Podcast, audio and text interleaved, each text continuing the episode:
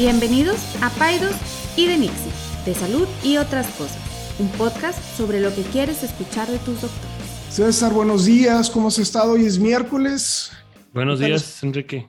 ¿Qué tal estuvo tu fin de semana? Bien cansado, lo pues pero ando así molidón. Pero... Los, niños o el trabajo? ¿O ambos? No, los dos. O, pero... o, la, o la, mujer. No, no, no, los dos. No, al contrario, la mujer me ayuda mucho y nos ayudamos mutuamente, pero... No, no, pasa que cumpleaños Benjamín, fue su cumpleaños. Ah, sí, cierto, sí, sí, cierto. Y le hicimos un festejito, pero no manches, me cansó, me, me cansó un chorro. Baja el carro las cosas, sube el carro las cosas, sube las cocas, baja las cocas y ve por, qué sé qué, y no, hombre, me anduve ahí de mayordomo. Yo pensé que te habían utilizado de toro, me, de, de, toro, toro mecánico. De payaso. de payaso. Este, no, pero, pero bueno, bien, digo, sí, acabamos cansados, pero bien. Happy birthday to Benji. Benji. Por si escucha el podcast. Ahí, tu abuelo Quique te mandó un saludo. Doctor Enrique dice, ¿cuándo va a ir con Doctor Enrique? Le dije, espero que ya nunca más vaya a ir con Doctor Enrique. Cuando traiga su novia, espera. Sí, cuando traiga. a planificación este, familiar. ya. Te vi, te es común que vengan, o sea, adolescentes contigo, pero tipo en pareja. ¿O viene nomás de que la chavita con la mamá? Viene, viene, no, viene la, Así de... adolescentes. adolescentes casi siempre vienen uh, solos. No, sí vienen acompañados con su mamá. Sí, sí, la mayoría. Pero así de que una pareja de chavitos que, doctor, queremos... Es este, muy raro. Muy raro. Muy raro. Y la verdad lo tomo como una emergencia. O sea, lo tomo como algo que... De que algo está pasando. No, no, no. De que, eh, eh, vaya, es una consulta muy importante porque sé que de lo que yo diga ahí puede haber ramificaciones. Son menores, sí, exacto, son menores de edad, eh, han tomado la valentía de tomar una asesoría. O sea, se me hace así una consulta, quizá, la palabra no era emergencia, sino es sumamente importante. Importante, especial. especial, sí. O sea, siempre, siempre los felicito, les digo, wow, o sea, que ojalá yo hubiera tenido esa sabiduría a esa edad. No la tengo a los 52. No, yo creo que. Bueno, ya no voy a decir nada. Yo creo que tú dices, ojalá hubiera tenido yo la necesidad de andar con esa edad. late bloomer. I was a late bloomer, my friend. Era un, inocentón. somos dos. Oye, este, ¿qué onda? ¿Qué, qué, qué, Nada, ¿qué traes o qué? ¿O quieres platicar? O... Te platico de algunas cosas. Mira, fíjate que eh, eh, el, podcast pasado estuvo interesante y sobre todo me gustó que algunos residentes y ex residentes me escribieron que, y que les había gustado. Y me acordé de algo que yo había escrito y que quería compartir contigo, porque tú ya estás, ya, ya, ya estás en edad de dar consejos. Así como yo estoy ya en edad de que me hagan ya este, como decía uno de mis maestros, ya cuando te empiezan a hacer este, como así como eh, ceremonias este, de salutaciones y de es que ya vas de salida, ¿no? Vamos a entregarle el premio al docente, es que ya es la antesala que ya te van a correr. te van a jubilar. al profesor con la barba más bonita. Ah. Vámonos a, a, fregar. Este, bueno, eh, eh Quisiera que habláramos un poco de, eh, de los consejos que te hubieras dado a ti mismo. yo, yo mismo te he dicho y, y, es frecuente que, que tú, yo, eh, Manuel, Jessica, gente con la que somos, Alejandro Fernández, Toño, te estoy diciendo algunas personas con las que yo coincido, pidas consejos, ¿no? O sea, esta parte de los consejos nunca, nunca cesa eh, no buscas a tus padres, no buscas a tu pareja, no buscas a tus, a tus amigos no médicos, porque muchas veces el contexto que podrían tener sobre esos consejos no necesariamente es, eh, pudiera darte un input perfecto, pero a, veces también ellos, cuando alguien tiene una visión como muy fresca de la situación, te puede ayudar. Y, y estaba releyendo algo que había escrito y creo que son consejos que se pueden aplicar a otras profesiones, este, Pero bueno, quería leerlo contigo y que tú me dieras tu, tu input. Y el tema sería como qué consejos te hubieras dado a ti o qué consejos darías a alguien que se te acerca como tú, que, que, que aún siendo un médico joven estás teniendo una, teniendo una trayectoria como muy exitosa. Este, entonces, bueno, te voy a leer algunos de los consejos que yo escribí hace ya un buen y, y, los vamos comentando. ¿Qué te parece? ¿Tú los escribiste? Yo los escribí. ¿Te fuiste ahí, te metiste a buscarlos o qué? me metí a buscarlos, sí, me metí a buscarlos en una libreta. Entonces, ahí te va. A ver. Este, el primero, ten paciencia. Si fuiste bueno durante toda tu carrera y especialidad, seguro también serás exitoso ahora de externo. Si fuiste malo, también tendrás oportunidad de éxito, simplemente tendrás que esperar un poquito más. ¿Qué piensas de eso? A veces creo que nos queremos comer el mundo a mordidas, queremos salir y, y no necesariamente eh, es real. O sea, muchas veces, el, eh, sobre todo en la medicina privada, eh, el crecer en la medicina, porque es un, que es un nicho muy pequeñito de salud, este, es, es, se tarda mucho tiempo, ¿no? ¿Qué piensas de esto? Sí, y, pues bueno, a veces me, me, genera así como que pensar lo que dices tú, si fuiste malo. Pues bueno, digo, hay que definir qué es un médico malo, ¿no? O sea, o que es un, un, pues sí, un médico malo, es, un médico que da malos diagnósticos, o es un médico que trata mal a las personas, o es un médico que a lo mejor este, está por otros objetivos diferentes a servir. Entonces, me interesa, a lo mejor está hasta, para después otro tema, pero, pero vaya, ¿a qué nos referimos con, con un médico es malo, no? Y, y también creo que tiene hay un dicho en inglés que no sé cómo se llama, no sé cómo se dice en español, que es It's the eye of the beholder, o sea, depende de quién lo ve. Sí. O sea, tú y yo podemos decir, no, fulanito es súper buen, no sé, eh, gastroenterólogo y para la gente es el peor del mundo, ¿no? Sí, fíjate que cuando yo escribí esto, me, eh, estaba precisamente pensando en esa cuestión evaluatoria que hacemos nosotros o este diagnóstico que nosotros hacemos de algunos de los residentes o de los... O sea, malo tipo en la escuela. Exacto, es, eh, que no necesariamente... te fue mal en tu escuela de medicina. Eh, eh, exactamente, y muchas veces, muchos de los parámetros que utilizamos para evaluar a un residente no necesariamente, o más bien, no son perfectos. Fíjate, em, creo que ya lo he comentado, eh, muchas de las actividades que nosotros hacemos, creo que ya lo he comentado, muchas de las actividades que nosotros hacemos requieren de un alto grado de extroversión, o sea, de, de participación o de colaboración en equipo. Y hay un porcentaje considerable de los doctores, bueno, partiendo del, de estas pruebas que tú me haces, alrededor de un 30-40% de las personas pudieran definirse como introvertidas, ¿no? Y muchas veces esas personas requerimos de un esfuerzo que, de madurez que a veces no se adquiere inmediatamente, ¿no? Entonces a lo mejor fueron residentes que fueron mal evaluados en su formación y que, nos, y que bueno, pues a lo mejor no eran tan participativos o, tan extrovertidos, pero a lo mejor eran excelentes cirujanos o a lo mejor eran, eran personas muy compasivas, pero que no eran, pues no eran la, la sal y la pimienta de todas las, este, de todas las actividades clínicas. A eso me refería en, en esa cuestión evaluatoria, ¿no? De que, bueno, ten paciencia, ten paciencia. O sea, a lo mejor hay cosas o hay competencias que no has desarrollado y que vas a seguir desarrollando conforme avanza tu carrera.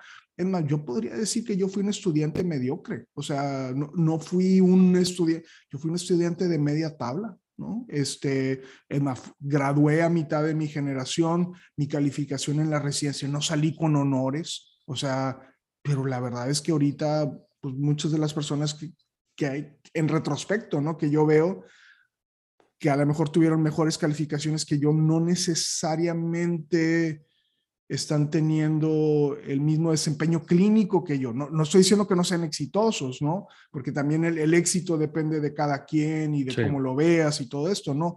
Pero yo creo que el, consejo era más hacia paciencia, que digo, no sé. Sí, hay que ser, eh, un médico que, que, que, joven, que está empezando, que, que a lo mejor tiene todavía muchos objetivos por cumplir, la paciencia es una virtud importante. ¿Por qué? Porque tarda en llegar, lo que tú quieras. Mira, yo pienso que cualquier persona que decida emprender un camino en la medicina e incluso en una especialidad, tiene que ser paciente. ¿Por qué? Porque, pues, para empezar, te estás tardando 11, 12 años para poder empezar a trabajar. Ahí, desde ahí entrada tú ya tienes algo de paciencia, aunque no sepas, porque, pues, bueno, la gran mayoría de las personas, pues, cuatro años de, estudios profesionales y vámonos ya, o sea, a producir, a trabajar, y nosotros nos esperamos bastante más.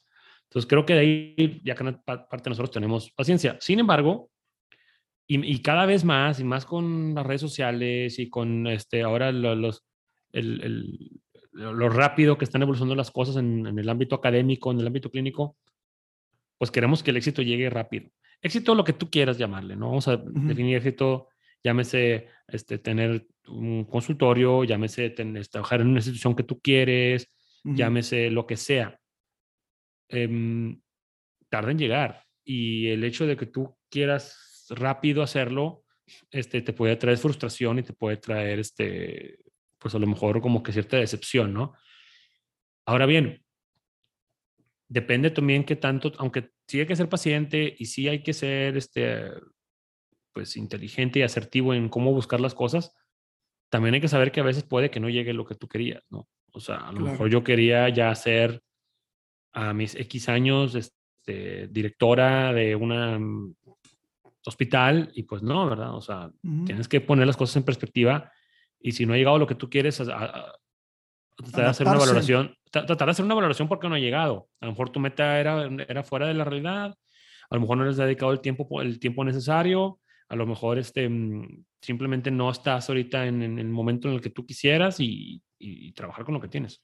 Fíjate que, eh, digo, construyendo, eh, construyendo, un poquito en lo que está diciendo, también hay, hay muchas oportunidades de trabajo que no necesariamente uno las tiene en el radar cuando está en la residencia. O sea, uno de ellos es la docencia o uno de ellos es, son las cuestiones administrativas o cuestiones de ese tipo, que son cosas que generan mucho impacto y muchas, y, y muchas veces no las tenemos ahí en el radar, ¿no? Entonces, yo creo que sí, o sea, este, a lo mejor paciencia y adaptabilidad podría haber sido un consejo mejor, ¿no? Esta cosa. Ok. Bueno, ahí te va el segundo, a ver qué piensas de eso. ¿En, qué año, en, qué año, escribiste esto? No me acuerdo, fíjate. Yo creo que tiene como unos cinco años o más. Okay. Dice, cuando alguien te ofrece un trabajo, no te está haciendo ningún favor, simplemente te está dando una oportunidad y le están dando porque seguramente te la mereces o te necesitan. Los favores no se cobran y no es necesario que dones un riñón u otros órganos porque te pasan trabajo. ¿Qué piensas de eso? Pues sí, o sea, digo, aquí la gente, la gente que nos escucha que, que no es médico, bueno, que ya llevamos dos temas, ya así como para médicos, el que sigue ya va a ser ya más abierto, pero em, a lo mejor no van a entender este contexto, pero porque, o sea, cualquier persona que sale de cualquier otra profesión, pues sales, te contrata una empresa y empiezas a trabajar y se acabó. Ahora, habrá gente que pone negocios y lo que tú quieras. Pero en el mundo, en el mundo de la medicina hay dos opciones. O sea, el equivalente a trabajar en una empresa sería trabajar en un hospital público o privado como empleado y se acabó. Que está súper bien y que tiene las mismas satisfacciones que cualquier otra manera. ¿Por qué? Porque pues también ves pacientes, ayudas gente, tocas vidas, etcétera, aunque seas un empleado.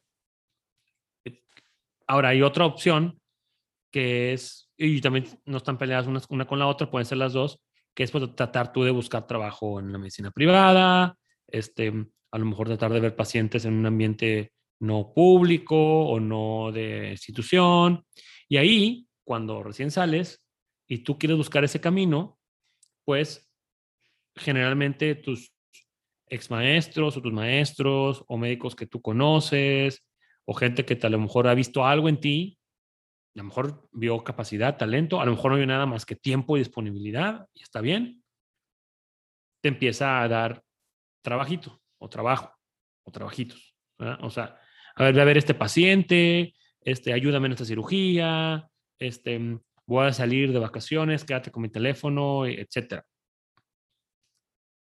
Y como tú bien dices, en muchos escenarios, esto se ve como que te estoy haciendo el favor, el favor de darte trabajo. Y eso hace mucho daño porque no, no cambia la dinámica en la cual, bueno, esta persona ya es un médico especialista, ya es un médico ya que no hay más allá en su entrenamiento, por lo menos para lo que está haciendo, y, los, y se le sigue tratando como un subalterno, o se le sigue tratando como un estudiante, o se le sigue tratando de una manera en la cual no es de pares, y te estoy haciendo el favor de darte trabajo. Y no, y lo que tú dices, y ya me lo has dicho también en el pasado en otras ocasiones, es, a ver, te están dando trabajo porque te necesitan, o porque algo te vieron, o porque eres bueno, o porque resuelves el problema, y eso tiene un valor, ¿verdad? Entonces, los favores ya se acabaron. Ahora, muchos ámbitos de la medicina, este, especialmente en la en la privada, así en este tipo de, a lo mejor médicos jóvenes o así, pues a veces parece hasta una mafia, ¿no? O sea, a ver, yo te hice un favor y ahora tú ya me debes ese favor para toda la vida o ya me tienes que rendir a mí este, pleitesía porque yo fui quien te apoyó al principio para que tú crecieras y la verdad es que no, ¿verdad? O sea, es trabajo. Nadie, nadie crece sin, bueno, lo común es crecer sin trabajar. El que crece es porque está trabajando y chambeándole duro y, pues bueno, por eso ha crecido, no porque le hicieron favores. No, no, no. Eh, fíjate que sé que lo estás como poniendo y, hay otro, otro consejo ahí, pero yo, yo esto sí lo veo tanto en la docencia como en las instituciones públicas. O sea, es, o sea sí, lo, sí, lo, veo. O sea, cuando yo veo a directores eh, académicos utilizar su su puesto para dar eh, puestos docentes y luego le sacan la chamba de trabajo por otro lado. ¿Sí me explico? O sea, haz de cuenta como eh, yo te doy clasecitas, pero tú me vas a ir a ver a mis pacientes y me vas a sacar esta chamba y yo me, y como tú dices, yo me tiro a la maca y pongo a, un, alguien que es más pequeño a trabajar y, le estoy y, lo que es peor, le estoy pagando no con mi dinero, sino con el dinero de la institución. Y eso lo veo en la docencia con algunos de mis colegas y lo veo, eh, y lo veo en, en, las instituciones, ¿no? O sea, yo, yo, yo hice que te dieran la chamba eh, en, en este centro de salubridad o lo que sea, ¿no? Entonces, eso no está bien. O sea, para mí eso, pues, pues, es, como dices tú, es una mafia. O sea, es, es el comportamiento mafioso este, y se da mucho en medicina. Seguramente son de las cosas que también pudieran darse en otros trabajos pero eso no, no lo Yo creo que sí, yo creo que pasa en muchos lados. Digo, nosotros lo vemos como que pasa acá, pero creo que pasa en muchos lados. Y, y creo que es como que un parte de la naturaleza de la dinámica que hemos llevado las últimas décadas de, de, pues de favores y de este, influencias y de y se da a todos los niveles, ¿no? Sí. Y de hecho, el tercer consejo era ese, ¿verdad? No permitas que bajo ninguna circunstancia te paguen que no te paguen tu trabajo con este rollo de yo soy tu maestro para siempre, ¿no? Okay. Entonces, bueno, ahí, ahí te va el cuarto. No dejes que te apantallen, esto va directamente a la medicina privada, no dejes que te apantallen en esto de que te estoy ayudando a la que sociedad te conozca, ya sabes, para que te expongas, que te vean. ¿Sí me explico? Digo, yo ponía aquí, esto funciona muy bien en, en la prostitución, más no en la medicina privada. o sea, es bien conocido que en, la medicina privada, otra vez estoy hablando, que nadie consulta con los subalternos de un médico que es exitoso. ¿Sí me explico? O sea, es una vez que ese médico exitoso deja de trabajar, la gran mayoría de esos pacientes buscan otro doctor, no van a ir con un subalterno. Y eso es, o sea, yo no sé si tú tengas ejemplos contrarios, pero lo que siempre he visto yo es que por lo menos el, el comportamiento del negocio de la medicina privada es si van con César Lucio y César Lucio dice, no, este no, puedo atenderte esta semana, te va a atender alguien más, están a disgusto porque el producto que están comprando es César Lucio. No importa si quien los está viendo es muy bueno. ¿Qué piensas de eso? Sí, totalmente de acuerdo. O sea, la medicina privada en nuestro país, en en contraste con de otros países como Estados Unidos, Canadá, Reino Unido, bueno, Reino Unido ni siquiera hay medicina privada, pero, por ejemplo, Estados Unidos, por ejemplo, em, es muy diferente. O sea, aquí tú quieres acceso a tu doctor, al que tú quieres, al que tú escogiste, y generalmente cualquier otra cosa que te den no va a ser suficiente, generalmente. Ese es el sentimiento, ¿verdad? O sea, hay a veces este, suspicacia de que ah, este realmente, realmente será bueno, o Sí. por qué este, el doctor se fue de vacaciones y dejó a este doctor, o realmente este, me, me va a tratar como a mí me gusta, o este, co- cosas así, y, se- y que generalmente se duda de su, de su capacidad, generalmente, lo cual está, es, está pésimo. Ahora, Exacto. a pensar, o sea, te voy a decir, o sea, mi ejemplo, por ejemplo. Oye, pues yo tengo mi, mi población de pacientes, a quienes cuido, a quienes todo el año estoy atrás de ellos y estoy este, al pendiente y los atiendo y todo. ¿Tú crees que la semana que me voy de vacaciones voy a dejar a alguien que es un inepto? No, no, sí, y eso, no. Entonces, a lo que voy, pues la gente debería decir, ¿sabes qué? Pues, o sea, yo creo que voy a dejar a alguien igual de capaz que él, ¿verdad? O, o sea, eh, eh, o, el día que no pudo, pues va a mandar a alguien que, que tiene todas las capacidades. Y así es siempre. Así es. Yo- Por lo menos en la medicina que tú y yo hacemos, así es. Sin embargo, pues la gente está acostumbrada a, a que quiero a mi doctor, me explico. Y te digo por qué lo comparo con otros países, porque en otros países como Estados Unidos, por ejemplo, a ver, tú vas con una práctica de doctores y el que esté disponible te va a atender. ¿Me explico? Y el, el senior o lo que sea, o sea, en la vida lo vas a ver en emergencias, ni en los partos, ni a la una de la mañana. Y, y, y, pues bueno, así es, ¿verdad? Aquí es una práctica diferente en la cual tú quieres acceso a tu doctor todo el tiempo. Pero, em, pero bueno, regresando a tu consejo, eh, pues no, claro que no. O sea, a ver, si tú vas a, si tú vas a tener algún, médico, algún médico especialista que te apoye cuando tú no estás, o, o, o hacer equipo, o que esté contigo en, las diferentes actividades, esa persona está haciendo un trabajo, un trabajo que merece una remuneración por el trabajo en sí. No porque, ay, te voy a exponer al mundo y, y, así como debutante, así como quinceañera, te voy a exponer en sociedad para que te conozcan y tú te vas a poder colgar de mi prestigio o fama y eso tiene un precio. A ver, es de valor, ok, sí, pero eso no sustituye el trabajo que estás haciendo por lo cual se te debe de pagar. O no se te debe de pagar con la, o no se te debe de pagar menos cobrándole como un extra a, ese médico tu exposición que pueda tener. Te, digo, tocaste dos temas, pero sí, bueno, la, la, esencia del consejo era eso, ¿no? Que hay muchos abusos que se perpetúan precisamente en esta promesa eh, de la tierra prometida, de que si te pegas conmigo, yo voy a hacer que tú tengas el mismo trabajo que yo. Y eso, pues es una promesa falsa, porque hay mm, digo, N número de ejemplos de prácticas que han ido disminuyendo en su número de pacientes y, y, y, y ese socio junior que nunca se le trató dignamente. O sea, es que muchas veces la venta de ese, de ese, de, de ese subalterno, de ese médico que está más chiquito que tú, nunca fue una venta apropiada, ¿no? Siempre fue como un remedio, ¿no?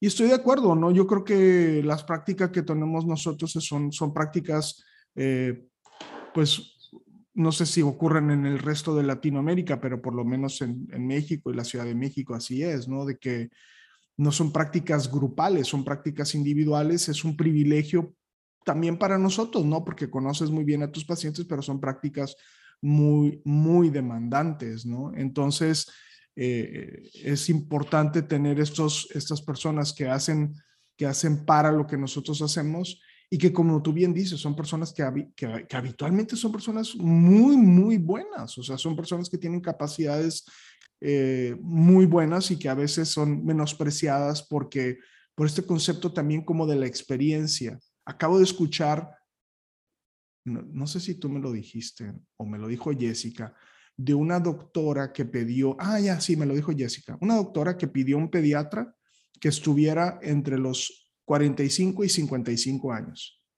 O sea, como si la edad fuera un factor que uh -huh. pudiera ser determinante uh -huh. para si es bueno o no, o como uh -huh. si el género, no, es que quiero una, una ginecóloga mujer, pues eso no le va a dar ni mayores competencias, ni mayor capacidad de comprenderte, o sea, así como un cardiólogo infartado no es mejor porque se infartó, o sea, este... un pediatra niño. Un pediatra. Bueno, no, acá es un pediatra... no, imagínate, sí. imagínate así un niño así.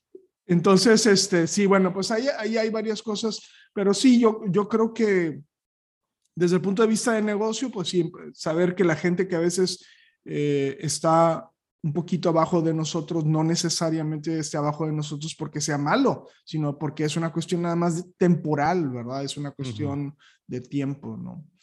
Ok.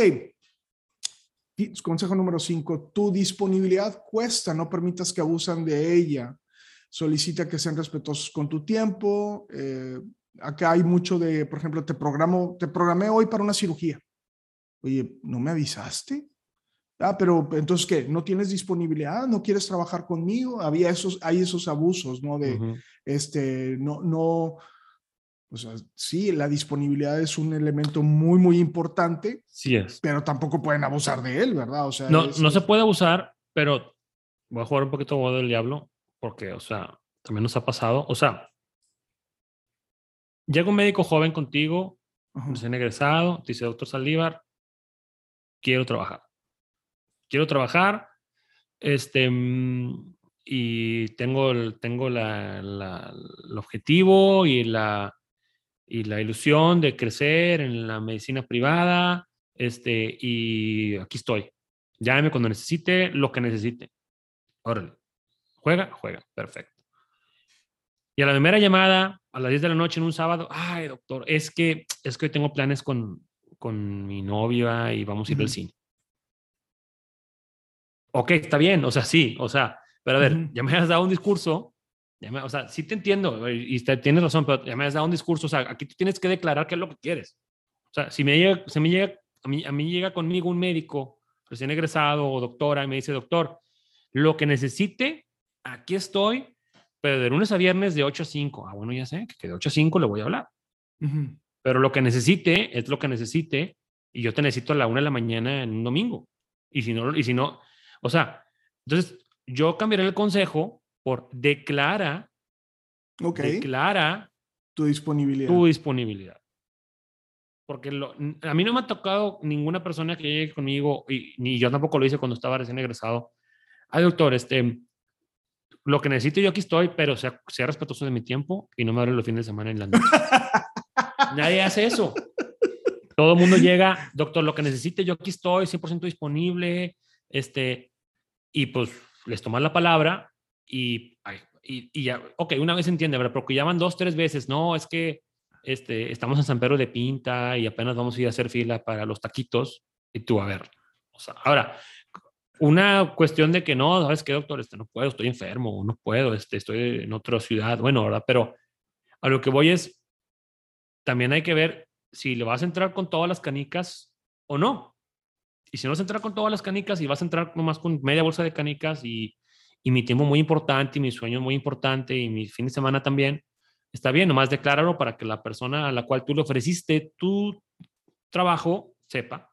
es lo que yo, ese es el, yo que me dé un poquito el consejo a ser un poquito más abiertos y eso le conviene a todo mundo. O sea, porque así te evitas decepciones, Enrique. O sea, porque ¿cuántas veces no nos hemos decepcionado de que no, fulanito, no, pues llegó como con muchas ganas, pero no aguanta dos, tres llamadas y ya no quiere. Y ahora, asumiendo, asumiendo que hubo una buena remuneración.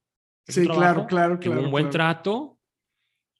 Pero si ya van, o sea, si llevan dos, tres veces que esa persona, médico joven, lo que sea, no te ha respondido o ayudado o ha sacado una barra de que está en, el buen fin comprando ropa o una de dos, o realmente esa persona está valorando demasiado bien su tiempo libre y tiene unas expectativas más acá, millennial, centennial, o pues algo hiciste mal y ya no quiere trabajar contigo, ¿verdad?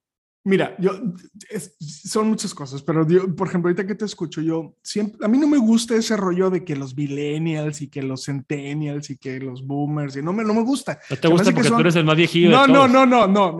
Yo creo que es un definiciones que, definiciones que hacen los psicólogos ahí que, que, que, quieren encajonarnos. Es una conspiración, es una conspiración. Pero bueno, vamos a suponer, te voy a decir esto. Podría yo coincidir que a, la, lo mejor la gente más joven valora mejor su tiempo libre. Sí, sí. Y eso, y, y hay que analizar. Y está bien. No, y está bien, está bien. Pero habría que analizar si a la hora de los fregadazos es mejor tener un boomer o, o si tener alguien que dice, tú le llamas a las 3 de la mañana y aunque renegando va a estar ahí. Sí, sí, sí O alguien jovencito que dice, no, es que mañana tengo mi sesión de masaje y este, no, Puedo, no puedo romper mis chakras este, si voy a, o sea, entonces... No sé, yo ahí sí no tengo una respuesta porque también te diría, bueno, pues quién está bien. O sea, la gente que dice, ¿sabes qué? A ver, este es un trabajo, maestro. Tú no, te, es mi vida. no es mi vida. Tú te estás, matando trabajando. Tú te estás matando trabajando, es tu rollo, ¿no? Yo aquí, entonces habría que analizarlo. A lo mejor es un consejo que lo puedo quitar. No, no, no lo quites. Al contrario, o sea, está bien, o sea, que sea respetuoso de tu tiempo, pero declara con cuánto tiempo va a contar esa persona. O sea, porque generalmente cuando alguien se acerca con nosotros, este, pidiendo oportunidades de trabajo que, es, que, que como tú dijiste, ni son favores, ni y se paga y todo al acorde a lo que es, pero pues también se espera disponibilidad si así la directora o la persona. Si la persona me dice, no, doctor, este horario, bueno, ya, yo ya sé si le hablo o no. Yo no sé, yo te voy a decir una cosa de medicina privada y esto es, me queda clarísimo, ¿no? El benchmark de la medicina privada es disponibilidad 24/7. O sea, si tú como médico quieres entrarle a este boleto y tú no estás dispuesto a 24/7, vas a tener problemitas. Porque aunque nosotros queramos cambiar el 24/7, el cliente no. Ojalá cambie. Ojalá, cambie. No, no, no, no. Nos acerquemos a un modelo sí, en el cual. Pero César, pero falta mucho tiempo. Y tú sabes.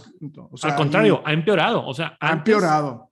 Antes de que hubiera celulares y WhatsApp, pues explico, o sea, el médico o sea, la, la, 24/7 eh, es, es, no, no, es una, no es una queja, pero la gente te dice, aquí, digo, aquí está mi WhatsApp, para que tú, que ya es un privilegio que tienes así, eh, y, y, el paciente te dice, eh, claro, claro, solamente te molestaré y me puedes contestar cuando quiera, cuando quieras. Ah, pero si no le contestas en 15 minutos ya está haciendo rabieta, o sea, se le olvida eso que tú estás diciendo como el acuerdo, ¿verdad? O sea, el yo les digo, te voy a dar mi WhatsApp, a veces me tardo mucho, si me tardo mucho me marcas. Oye, Enrique, ¿me dejaste en visto? Pues te estoy diciendo que me marques. pero bueno, no voy, vamos a seguirle porque si no, no. Eso es otro tema. Pero lo que voy es, la demanda 24/7 ha empeorado. Sí, o sea, antes, yo estaba platicando con, con un doctor así que me decía, a ver, antes me, me mandaban un viper sí. y cuando yo podía, encontraba un teléfono público se andaba en la calle, Exacto. regresaba el Viper. Exacto. Entonces, ahora la, toda esta cuestión de fast life, fast food, fast fashion, también fast doctor, o sea, también. Mm, y, eso, eh, y, entonces por eso, y esto lo saco, no es queja ni nada, lo saco colación por lo que dices tú de que ojalá el benchmark del que el médico privado tiene que estar disponible 24/7, ojalá cambie. Sí. Pero no creo que pase pronto porque lo que ha pasado en los últimos 10 años es que ha, se, ha se ha solidificado como nunca. Claro. Es más, los doctores que te dicen, no, yo no quiero hacer eso, ya están, ya, ya los ves como sus prácticas están para abajo. O sea, esto es así y ese es el benchmark, ni modo. Bueno, pero también nos toca irlo cambiando. ¿eh? Y, y, bueno, yo, cada quien hacemos lo posible por ir haciendo conciencia de, de, de, de, que no debería ser así, ¿verdad? De que debería ser algo más controlado pero tú ya tienes una práctica establecida. Si tú quieres entrarle a este, a este, o sea, si tú eres un recién egresado y dices, no me puedes mandar WhatsApps. Sí. No, pues no lo hacemos ni nosotros, no lo hacemos ni nosotros. No, no, puedes ni entrar. O sea, o sea no lo hacemos ni nosotros, o lo va a hacer alguien que tiene un día de haber salido, pues no, no lo va a hacer, no lo, debe, no lo va a poder hacer. Ok. okay. Ahí, ahí, te va. Este, no voy a saltar el sexto porque no, no tiene importancia, eso es sobre cobrar. Siempre agradece el trabajo que se te ofrece. Médicos somos muchos y por fortuna cada vez más y mejores. Por lo tanto, contrario a lo que te dijeron toda la vida, no eres el único y el próximo año habrá más y mejores que tú. Esto se me hace siempre vital. Y es un... O sea, digo, este como que te, te, pone un poquito con el primero, que dices que agradece el trabajo que se te ofrece. O sea, vaya, agradecelo como agradeces cualquier cosa, ¿verdad? O sea, porque no, no, no, que estás haciendo, no lo pagues con sangre, agradecelo. exacto, agradecelo y si te paga bien y todo. Pero lo que sí tiene razón es que, o sea, nadie somos la última coca al desierto, ni la última cheve del estadio. Ujú, Y sí, cada año, cada marzo, entran otros 8.500 especialistas a la arena nacional. Entonces, Ok. eh, sin duda, aquí lo que el consejo que yo le di, que yo agregaría a tu lista, Ujú. más apúntale, anótale, sería encuentra tu diferenciador. Ese marzo que tú sales de especialista nuevecito, ¿qué te va a diferenciar de los otros 8500 vatos o chavas? ¿Qué te va a diferenciar? O sea, si tu plan es hacer lo mismo que hace todo mundo, pues ah, levantas una piedra y hay un ginecólogo y avientas una moneda y le pega a un pediatra y Sí. entonces, ¿qué te va a diferenciar? ¿Cómo vas tú a hacer una práctica diferente? ¿O cómo vas tú a llegar a la institución, al IMSS o al ISTE o a donde quieras a romperla de una manera diferente Claro. en la cual tú seas el agente de cambio en lo que estás haciendo? Sí, sí, sí, Eso, hay que, eso que agarró la lista, porque todos salimos queriendo hacer lo mismo. Bueno, pues tengo, en la mañana voy al IMSS y en la tarde tengo un consultorio, ya voy y me siento, y ya puse anuncio en la sección amarilla, que era antes, y ahorita no, pues ya puse mi cuenta de Instagram y ya.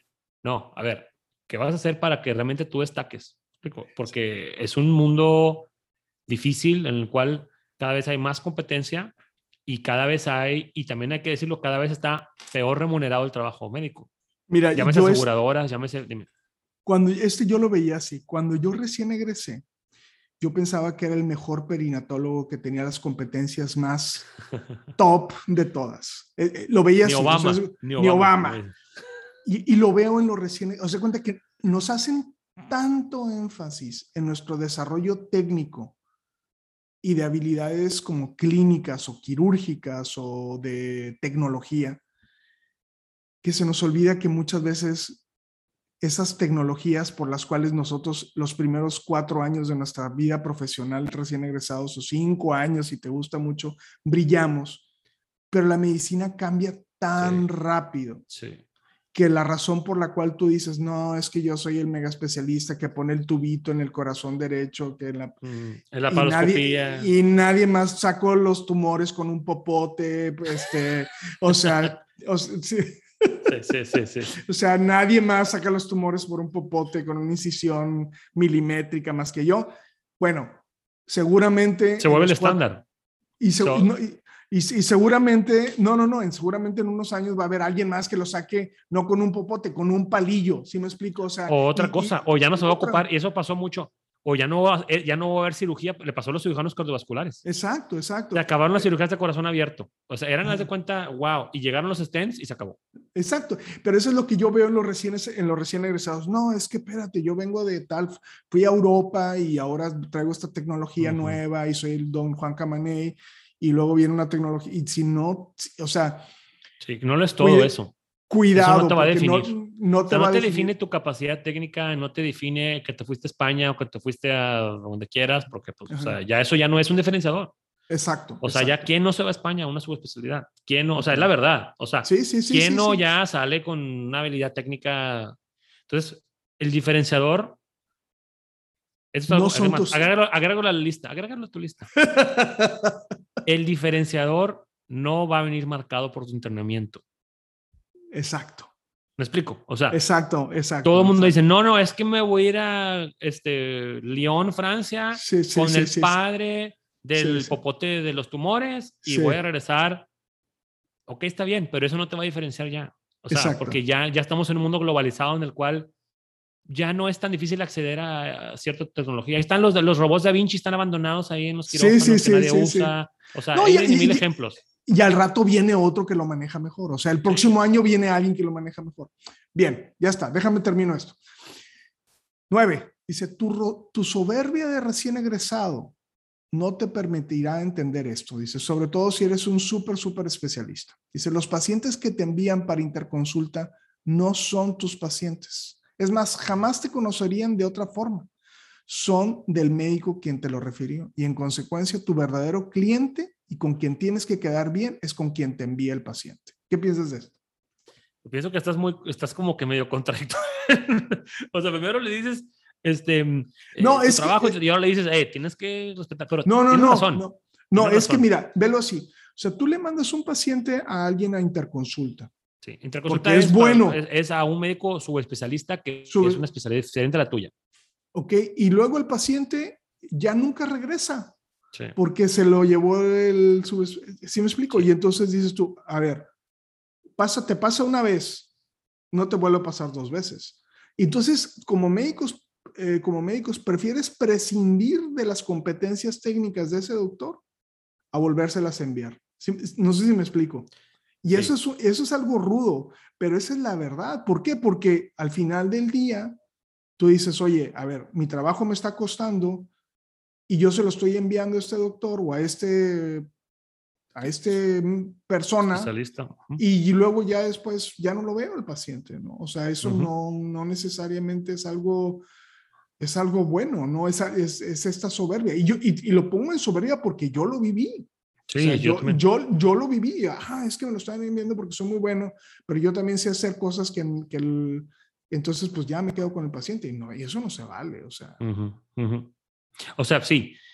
Aquí varios temas, varios puntos. Uno, hay que ver por qué se fue el paciente. O sea, si tú mandas a tu paciente a un subespecialista, yo, por ejemplo, te voy a poner un ejemplo mío, al alergólogo, órale, y el ya, ya, no, ya no regresa, pues, a lo, por ejemplo, me ha pasado un par de veces, un alergólogo, este, oye, pues checa las pruebas de las alergias, perfecto. Pues las pruebas de las alergias y ya. No, es y es alergólogo, no, mira, vamos a empezarte a medirte, mira la gráfica de crecimiento y vamos a, y la leche y que, a ver, a ver, o sea, te mandé las alergias, no a que seas el pediatra del niño, ¿verdad? Sí. Entonces, la paciente, aunque a ti te tiene buena estima y tú dices, ah, pues a ver, pues ya con este mato dos pájaros de un tiro. Exacto. Y este, pues ya, explico. Pero no es lo correcto porque, pues a ver, eres alergólogo. Tendrás competencias de pediatra, está bien, pero lo tuyo del día a día no es la pediatría. O sea, eventualmente vas a empezar a perder cierta práctica en eso. Entonces, sí, como, mira, como eh interconsultante, si tú eres un médico joven al cual te van a empezar a referir pacientes de otros médicos, tienes que cuidarlos. Eh, esto, es una cuestión, esto es una que regresen con su médico. Esto va, en, que el paciente, esto va en relación a, la paciencia. Es que, es que tú como si tú quieres crecer como subespecialista, o sea, si tú y, y estás así, dices, no, pues es que tengo las competencias para hacer medicina general, no neces o, o de especialidad. Es como yo, o sea, yo no estoy viendo ahorita pacientes pediátricos y yo puedo ver pacientes pediátricos. Soy médico general, Puedo poner vacunas, puedo ver pacientes geriátricos, puedo ver diabéticos, puedo ver hipertensos, pero no los veo porque soy ginecólogo. O sea, si tú has de, o sea, entonces, ¿por qué? Porque entonces, o sea, mi práctica no es congruente con... con no, pero por ejemplo, en, tu, en, tu, línea de trabajo pasa, por ejemplo, mucho con, con, con la reproducción asistida, por ejemplo. O sea, por eh, ejemplo, tú no haces in vitros, por ejemplo. Entonces, o sea, tú tienes que mandar a un ginecólogo que haga in vitros y la gran mayoría de esos ginecólogos que realmente viven de las in vitros, no les gusta, bueno, los que yo conozco, no les gusta que la paciente quiera acabar su embarazo con ellos. A ellos no les gusta, a ellos, les gusta bueno, los que yo he platicado con ellos. No, no, no. Le dicen, no, no, no, no, vete ¿con, quién estás platicando? no, la, es más, mira, la gran mayoría de las personas, de las referencias que nosotros hacemos a otros ginecólogos, perdemos al paciente. ¿Por qué? Sí, claro bueno, al menos los que a mí me toca, ¿no? Y yo estoy en este medio, o sea, y tengo muchos años en el medio, o sea, es, es yo, por ejemplo, yo no veo pacientes de reproducción, yo no veo pacientes menopáusicas, o trato de no verlas, no veo adolescentes, yo veo pacientes embarazadas. y, y, ginecología general que contribuye a la obstetricia. ¿Sí me explico? Pero si yo estoy viendo pacientes o sea, siempre lo digo, si yo soy bueno para reproducción, para la paroscopía, para endometriosis, para perinato y atiendo partos y embarazo de alto riesgo, pues, o sea, pues eres buenísimo en todo. todo eres, eres como, como el médico general que atiende partos, hace apendicectomías y hace todo, ¿verdad? O sea, entonces yo no estoy muy seguro de que eso sea el camino correcto, ¿no? Aparte, vuelvo a repetir, o sea, es tú bien lo dices, el paciente dice, no, pues aquí me quedo.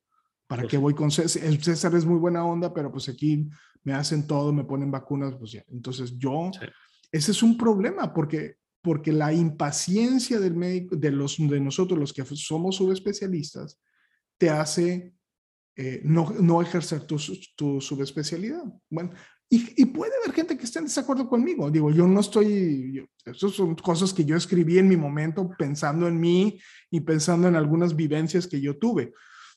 Pero yo, yo sí te digo, o sea, yo, por ejemplo, pacientes que yo siento, yo estoy buscando, ahorita solamente conozco dos gentes que hacen reproducción que han aquí en el medio que han declarado que no hacen obstetricia. ¿A quién le mando mis, a quién le voy a mandar mis pacientes que, de reproducción? A los que no hacen obstetricia.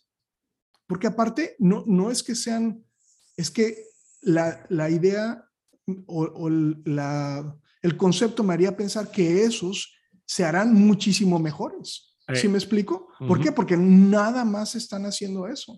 Entonces, yo como paciente, yo sí lo vería como una bandera roja. Es como, si yo voy con, mi neuro, con mi neurocirujano y estoy viendo un, un neurocirujano que está en la, en la, misma sala hay un lactante. Ah, no, es que yo hago, este, también hago leches. Ah, cabrón, pues, perdón. O sea, no, no, no se me hace, a mí, a mí se me hace una bandera roja, ¿no? O sea, es, si yo voy con un especialista es porque solamente hace especialidad, porque entonces ¿dónde paro la línea? Entonces yo también, ah, pues bueno, entonces voy a poner un, voy a hacer, eh, sí, es como cuando caí con un, y voy como, a... Como cuando caí con un, caí, caí con un dentista una vez, hace no mucho, me dice, oye, te voy a quitar los cachetes. Y oye, este, ¿no quieres que te ponga pelo? Y oye, te voy a poner Botox. A ver, espérame, eres dentista, sácame la muela. O sea, sí, sí, sí, sí. No, sí, corrí de ahí hecho, me explico. Entonces, eso, claro, o sea, ¿hasta dónde, dónde pone la línea, verdad? Ahora, el, el, dentista ese tendrá cédula para poder, para poner Botox y pues a lo mejor sí lo puede hacer, legalmente lo puede hacer. A ver, yo tengo cédula de médico general. Eso es básicamente hacer, license to kill. License, puedo hacer lo que se me pegue la gana. Puedo poner desde una clínica bariátrica hasta un, o sea, lo que se me pegue la gana. Entonces, pero es, pero el, el, el consejo es corta para ambos lados a mi juicio. O sea, es, si tú quieres ser, ser subespecialista, no, entonces haz, sé subespecialista. Si quieres ser todólogo, no vas a crecer como subespecialista. no funciona. Ahorita me encanta andar de abogado, Leo. Yo sé que tienes que ir, pero mira, Sí, estoy de acuerdo contigo. El tema es el siguiente. ¿Qué pasa cuando está el mercado está sobresaturado de subespecialistas? Y eso pasa mucho en pediatría. O sea, hay en Emil o mucha gente que es neurólogo pediatra, pero pues el mercado no le da para ver pura neuropediatría. O sea, acaban viendo leches y acaban viendo, o sea, porque ellos a lo mejor ellos quisieran, y estoy más voltando la tortilla tantito, pero a lo mejor ellos quisieran ver pura neuropediatría, por algo se fregaron otros dos años o tres años, pero pues de eso no se vive. O sea, aquí el consejo que yo te daría, que, yo agregaría en la lista, es al momento de escoger una subespecialidad, tienes que hacer en el, análisis de qué tanto trabajo vas a tener esa, de esa subespecialidad. Por ejemplo, los oncos, o sea, oncopediatra, pues es bien poquito el trabajo que hay. Explico. O sea, en, en ciertas ciudades. Entonces, a lo que voy es nada más, pudiera ser que a lo mejor te acabes haciendo práctica general porque pues no hay para tu subespecialidad que escogiste. Eh, no, y estoy de acuerdo contigo. O sea, es, por ejemplo, yo te voy a decir una cosa. Yo hice perinato, hice un año más de mi residencia. O sea, yo no, yo no hago, a mí no me refieren pacientes de subespecialidad. ¿Sí me explico? Sí. Y yo estoy contento con eso. Yo hice perinato para saber un poco más y poder atender mejor a mis pacientes. Pero yo me he declarado como una persona que hace obstetricia. Punto. Yo, yo, entonces, yo no, yo no espero que me refieran pacientes. Pero, pero el punto al que quiero llegar es, es el paciente debe de ver que si, si tú te declaras, o sea, tú ves las tarjetas de los doctores y tienen mil subespecialidades y, y, y, te metes a sus websites y tienen que se me hace súper naco aparte, que no, que hago, hago, papá, hago papá Nicolau y hago este, críos y como, o sea, se me hace, o sea, eres ginecólogo, puedes hacer. O sea, entonces yo no creo, o sea, yo, yo creo que el mercado hace que tú puedas escoger un especialista que tenga las competencias. Mm, vaya, si te dices, hay un chorro de gente que tiene esas competencias, pues ve con el que tiene las mejores competencias y que solamente se dedica a eso. Ahora, si tú vives en, en no sé, en una ciudad muy pequeña y hiciste onco y no hay para hacer, y no hay pacientes oncológicos. Ni hospital hay para internar. Ni hospital hay para, pues, pues se me hace que fuiste muy tonto. O sea, este, o, tienes, o, muévele y haz tu centro oncológico. O sea, porque uno de los problemas también es que está toda centralizada la medicina aquí, ¿verdad? pero bueno, X. Y el último ya consejo, creo que este te va a gustar. Eh, dime, ya ni me digas nada, nomás te lo voy a decir. Ya ni me digas nada. El consejo que te voy a dar es, es eh, pay it forward. O sea, es, es, esta cuestión, si te fijas mucho, eso como a mí me dieron, yo hice, una manera, una manera muy buena de poder eh, regresar al mundo es, es hacer, no, no a quien te lo dio, ni a quien te hizo el favor, ni a quien te dio el trabajo. Sino que viene atrás de ti. Sí, no, sí, exacto, ¿no? Haz todo lo que puedas por, por, por construir una manera de poder dar más trabajo a los demás, de poder este, enseñarle a los demás lo que te enseñaron a ti, no seas díscolo con, tu, con, tu, con la información que tienes de ese catéter que te enseñaron a poner, este, enseña, ¿no? Y esto, esto va a hacer que más gente pueda tener esas competencias y que, y, que al final del día más pacientes se puedan beneficiar de esto. Bueno, muy bien. X. Ya no te gustó ninguno de mis consejos. No, no, no, no, no, no. Sí, ya no, tuvieron ya no te voy a dar consejos. No, no, no, no, más ocupan una complementada de algunos, no todos. Explico. Ah, pues, dos piensan mejor que uno. Oye, bueno, nos vemos la próxima semana. Sí. Este, platíquenos ahí cuáles han sido sus experiencias como médicos jóvenes o recién egresados o... O si aplica a sus líneas de trabajo. Si aplica sus líneas de trabajo también, eso es importante también. Este, arroba DR Saldívar, arroba Piatra y César Lucio. Y nos vemos la próxima. Oye, esta semana es el aniversario. Me acabo de acordar ahorita. el lunes, el lunes, el lunes. Este gracias. no, no, gracias por habernos escuchado dos años. Eso hay que decirlo. De hecho, es hoy el aniversario o el lunes, o no sé, el miércoles. No, gracias por habernos escuchado dos años.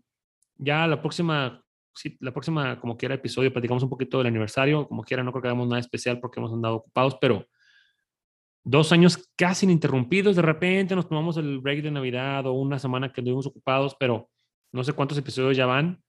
Este, y cada vez nos escucha más gente. Muchas gracias por eso. No, no, no. Este, sí, la verdad, eh, me siento yo también así como muy afortunado y, y sobre todo cuando la gente te manda un mensaje y te dice me gustó o no me gustó o estoy en desacuerdo contigo, todas esas cosas, este, el solo hecho de, estar como fomentando una comunidad que está eh, haciendo Estamos este teniendo todos una conversación cada semana diferente. Está padre. y, si, te hace pensar y si te dice, no, no estoy de acuerdo, si estoy de acuerdo, pues es, es un momento para, para eso, para pensar y, y, muchas de las cosas que yo he dicho aquí, cuando las vuelvo a analizar, a veces digo, ah, ah a lo mejor los veo con un ojo diferente, ¿no? Entonces creo que, que todos crecemos un poquito así. Me, me el, eso.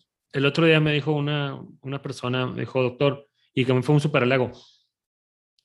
Eh, dije, todas mis reuniones de los jueves platicamos que, de que fue el episodio anterior.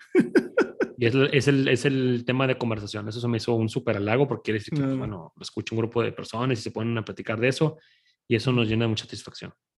Sí, no, no, no, sin duda. Muchísimas gracias y, y, bueno, César, este, también te agradezco que, me, que me aguantes y sí, ¿cómo que sí? No, hombre. ¿Cómo que sí, perro maldito? Pues sí te aguanto, pues es que, oye. No, no tienes que decir no. Si la gente supiera lo que sucede de backstage y de repente las cosillas ahí que. Pero muchas gracias. Enrique, de nada. Por, de confiar en mí hace dos años y empezar este, este conversatorio y no sé cuántas horas lleguemos grabadas, pero a ver si sacas la, a ver, saca la cuenta para el próxima. Ve sumando así nomás cuántas horas llevamos grabando. No, no, no, he platicado contigo más que con Carla. Ya sé. Órale, pues. Órale. saludos a Carla y a Rebeca. Órale, bye. Dale, bye bye. Ninguna opinión o consejo de nuestros anfitriones o invitados sustituye la valoración médica o representa a nuestra institución universitaria de salud. Declaramos que no tenemos conflictos de interés. Hasta la próxima.